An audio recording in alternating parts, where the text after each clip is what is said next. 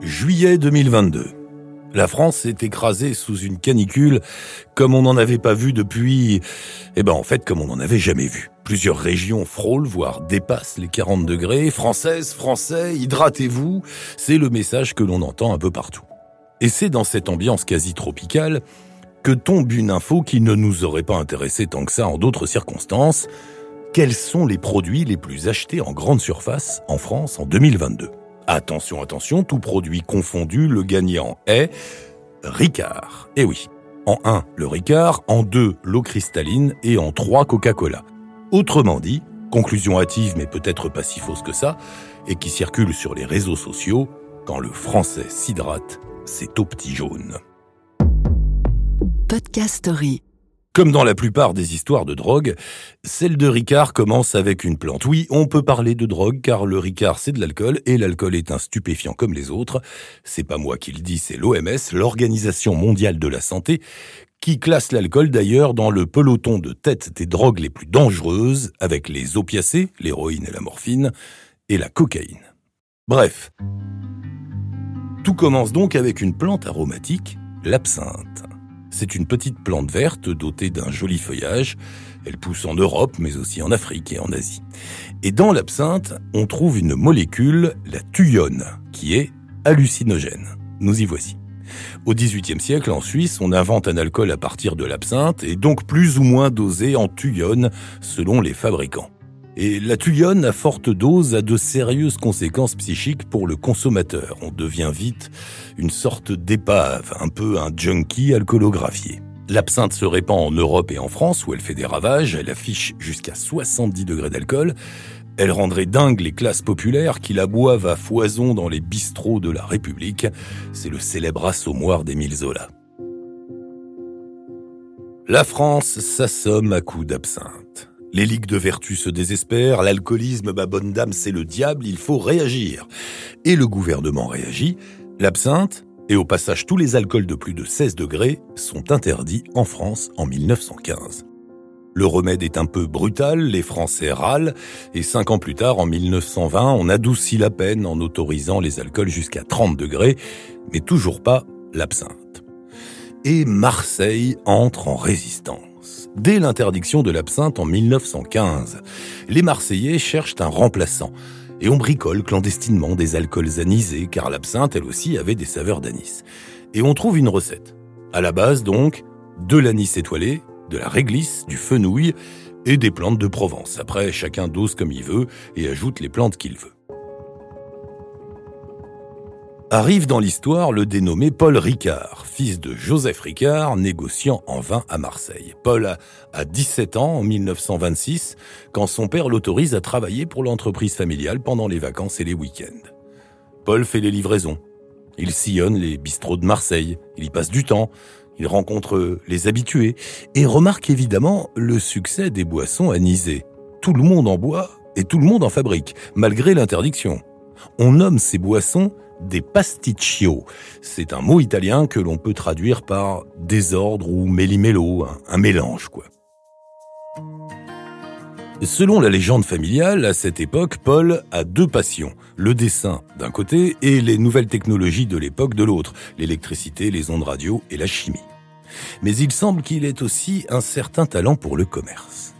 Au cours de ses tournées pour livrer le vin de son père, il décèle donc une opportunité. Les boissons anisées, ça marche, et personne n'a encore réellement pris le marché.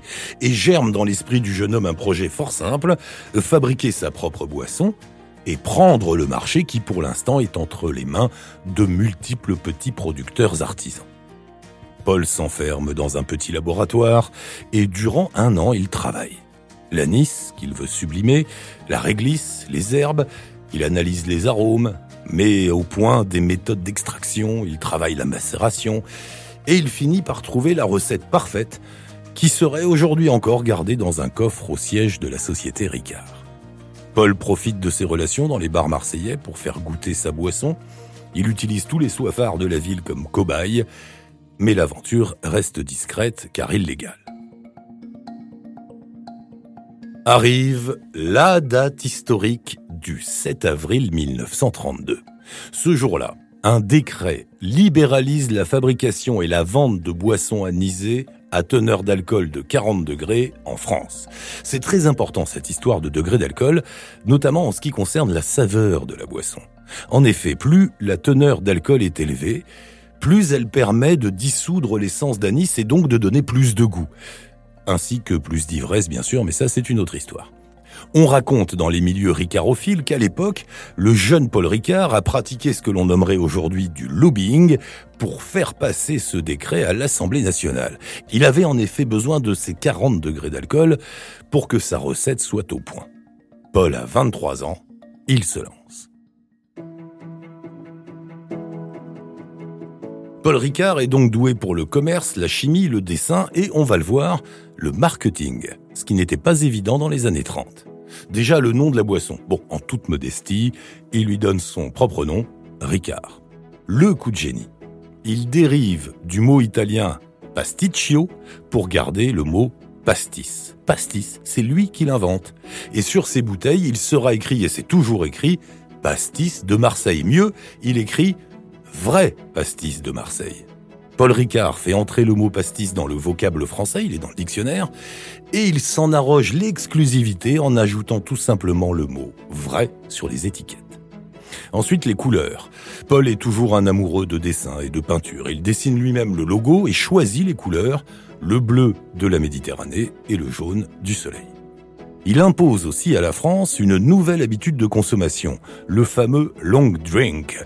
Jusqu'à ce jour anglo-saxon, le long drink, c'est de l'alcool coupé avec de l'eau et des glaçons. Et il donne le mode d'emploi, sur les étiquettes toujours, une dose de Ricard pour cinq doses d'eau fraîche. Il va aussi dessiner le célèbre premier pichet Ricard en terre cuite. Vous vous souvenez? Il a longtemps eu sa place dans tous les bistrots du pays. Il était de couleur pain brûlé avec un bec pincé pour qu'il retienne les glaçons car, sachez-le une bonne fois pour toutes, les glaçons se mettent dans le verre après l'eau. Pourquoi? Eh bien parce que sinon, le choc thermique est trop puissant entre l'alcool et les glaçons, ça casse le pastis, comme on dit. L'éthanol gèle et forme des paillettes. Cette histoire de glaçons avant ou après l'eau est d'ailleurs devenue une xième brouille entre Parisiens et Marseillais. Les Marseillais, puristes et initiés, savent qu'il faut mettre les glaçons une fois qu'on a mis l'eau. Les Parisiens, eux, les mettent avant. Pourquoi? Bah, on ne sait pas. Esprit de contradiction très parisien sans doute. Et c'est un carton, succès immédiat. En un an, Paul Ricard écoule 340 000 bouteilles de son vrai pastis de Marseille dans la boutique de son père Joseph. Il achète des camions pour les livraisons, camions qu'il peint bien sûr en bleu et en jaune, deux couleurs qui vont rapidement être connues et reconnues dans les rues de la ville. Tout va bien chez les Ricard. Et ça va aller encore mieux grâce au Front populaire. Et oui, en 1936, une majorité de gauche arrive au pouvoir en France, le fameux Front populaire, qui crée notamment les congés payés, les premiers congés payent, et arrivent dans le Midi les premiers touristes venus du nord de la France et de Paris. Ils débarquent notamment à Marseille et découvrent le Ricard qu'ils adoptent immédiatement. Rapidement, le pastis devient le premier apéritif de France, l'apéro du populo. Deux ans plus tard, en 1938, nouvelle victoire du lobbyiste Paul Ricard qui obtient pour tous les anisés une autorisation à 45 degrés d'alcool au lieu de 40, ce qui est encore mieux, dit-il, pour développer toutes les saveurs du Sud. Ensuite, Ricard sort de Marseille et attaque la ville de Lyon. Il y lance son vrai pastis de Marseille avec la première grande campagne publicitaire de la marque et avec pour slogan la phrase suivante Buvez le pastis à la marseillaise, à petite dose, avec 5 volumes d'eau. Nous sommes dans de la pub alcoolo-pédagogique. En 1939, il se lance à Paris avec une immense campagne de pub, affiches, magazines et messages radio. Et la même année, les premières exportations sont lancées en Espagne, en Italie et en Afrique du Nord, notamment en Algérie, département français. Ça y est, la grande histoire de Ricard a commencé en 1932. Sept ans plus tard, sept ans plus tard seulement, c'est une immense réussite. L'apéro des Français s'est imposé et il part au-delà des frontières. Mais arrive la guerre. L'occupation allemande, le régime de Vichy qui, ce n'est pas un jeu de mots, veut remettre les Français à l'eau. L'ordre moral pétiniste considère l'alcool comme un fléau. Pétain interdit la distillation de toute boisson alcoolique anisée et de toute boisson alcoolique de toute façon de plus de 16 degrés. Coup de massue pour Ricard. Ici devrait s'achever la belle épopée du pastis français. Eh bien non. Paul, qui a maintenant la trentaine, entre lui aussi en résistance à sa façon. D'abord, il délocalise son personnel en Camargue, où il possède un domaine, le domaine de Méjeanne. Il ne licencie personne, il permet ainsi à ses employés d'éviter le travail obligatoire en Allemagne. Il se lance dans la riziculture, le riz camarguais. Il exploite aussi l'eau minérale d'une source ardéchoise, l'eau de Pestrin, et il se lance dans la production de jus de fruits. Il en distille d'ailleurs secrètement pour fabriquer du carburant qu'il offre à la résistance. On raconte que certains soirs, Paul Ricard courait la Camargue sur son cheval en clamant ⁇ J'emmerde le maréchal Pétain et son gouvernement !⁇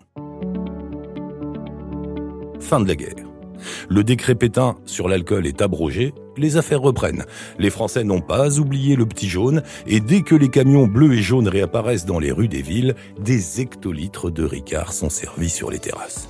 Cinq ans après la guerre, cinq ans seulement, en 1950, Paul vend 7 700 000 bouteilles. 7 700 000 bouteilles en un an.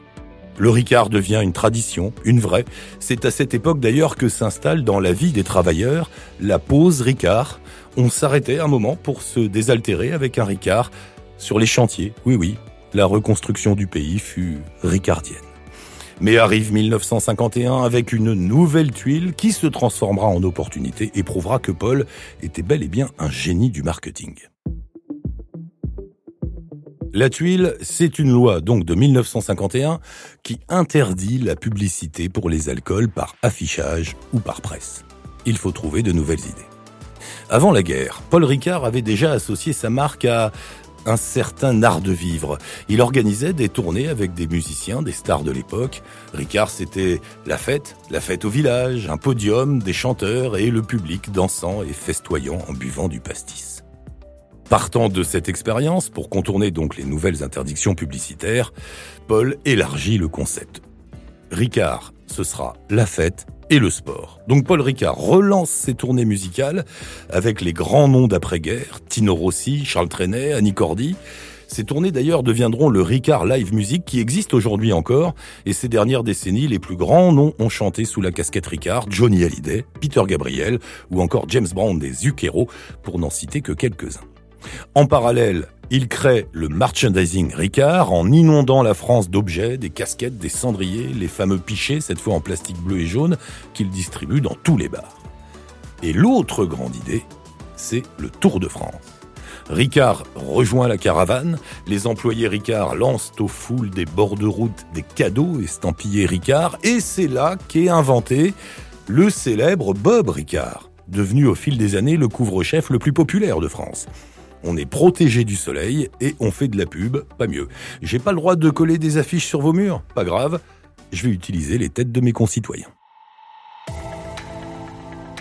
Et Paul Ricard de poursuivre l'installation de sa marque, de son nom, dans l'univers des Français.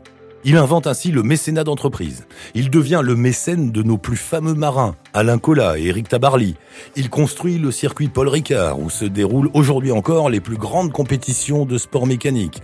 Il soutient l'environnement, avec l'Institut océanographique Paul Ricard. Il soutient aussi l'art, avec des espaces d'exposition à Paris, à Lyon, Toulouse et Marseille, bien sûr et il sera évidemment, apéro populo oblige, de toutes les fêtes de l'humanité, un de nos plus grands capitalistes, sponsor officiel de la fête annuelle du Parti communiste français, si c'est pas fort ça. Il va tout de même y avoir un sacré grain de sable dans la belle mécanique Ricard. La stratégie commerciale de la marque repose depuis le début en grande partie sur son réseau de vendeurs. Selon la philosophie Ricard, issue sans doute des débuts quand le jeune Paul faisait lui-même les tournées des bars et rencontrait les clients et les patrons, selon cette philosophie donc, il faut être proche de sa clientèle. Il faut aller au contact. Il faut rencontrer les buveurs. Mieux, il faut boire avec eux. Il faut offrir des tournées. Il faut organiser des dégustations. Les commerciaux Ricard passent leur vie dans des bars, des cafés, des restaurants, des discothèques. Une chouette équipe, conviviale, fêtarde, proche des gens. Sur le papier, c'est fort sympathique. Dans la réalité, eh bien, dans la réalité, il faut picoler toute la journée. De là à accuser l'employeur, donc Ricard, de forcer ses employés à devenir alcooliques, il n'y a qu'un pas que certains franchiront. Des témoignages, des plaintes au prud'homme, des livres dénoncent une entreprise qui fait bien peu de cas de la dangerosité de son produit phare, que ce soit pour ses clients ou ses commerciaux. Les témoignages accusent carrément la société de faire pression sur les salariés pour qu'ils picolent. Il faut montrer aux clients que l'on connaît bien le produit, il faut boire avec eux, il faut offrir des tournées générales, il faut monter des soirées, il faut boire. Dans un livre qui se nomme Dealer légal carrément, un ancien employé résume la situation par ces mots Plus on boit, plus on vend, et plus on vend, plus on est payé. Il soutient même que le recrutement des salariés se fait en fonction de leur capacité à absorber de l'alcool. Bien sûr, les avocats de Ricard se défendent, affirmant que jamais, au grand jamais, l'entreprise n'a poussé ses salariés à boire, et d'ailleurs Ricard a porté plainte pour diffamation, mais en 2011, elle a perdu en appel. Nous enregistrons ce podcast en 2022. Paul Ricard est décédé en 1997. En 90 ans, son entreprise est devenue un groupe important, très important même. Saviez-vous qu'il est aujourd'hui le numéro 2 mondial des spiritueux? Si vous faites un tour sur le site officiel de Ricard, cliquez sur l'onglet Nos marques et vous découvrirez que, quoi que vous buviez, vous buvez Ricard. Je ne peux pas nommer toutes les marques qui appartiennent au groupe, il y en a 70 pour l'instant. Vous voulez les plus connues? La vodka Absolute, le whisky Chivas, le rhum Havana, Malibu, Ballantine, le cognac Martel, la Suze, les concurrents, le pastis 51 et Pernod, sans oublier les vins et les champagnes. Je vous l'avais dit, quand vous buvez, vous buvez Ricard. La suite Eh bien, capitalisme oblige, s'étendre, encore et toujours, chercher de nouveaux marchés à conquérir, rafler de nouvelles marques et lancer de nouveaux produits, dont le cannabis. Dans les projets du groupe existe un très sérieux dossier de Ricard au cannabis. Rappelons qu'à ce jour, une vingtaine de pays ont légalisé la consommation du cannabis, d'autres vont suivre sans doute rapidement et les fabricants de boissons sont évidemment sur le coup. Coca-Cola a sa canette de Coca-Cana qui est prête. Heineken a lancé une boisson gazeuse infusée au cannabis. Le groupe américain Constellation, qui possède notamment les bières Corona, et le brasseur canadien Coors lancent des boissons sans alcool, mais au cannabis. Le marché est prometteur, rien qu'en France, la marijuana, bien qu'elle soit illégale, est la deuxième substance psychoactive la plus consommée après l'alcool. On ne va pas fumer du Ricard, ça c'est sûr, mais on va boire du cannabis avec un petit glaçon, à ajouter après avoir versé l'eau, bien sûr. Podcast Story. On a tous une histoire à écouter.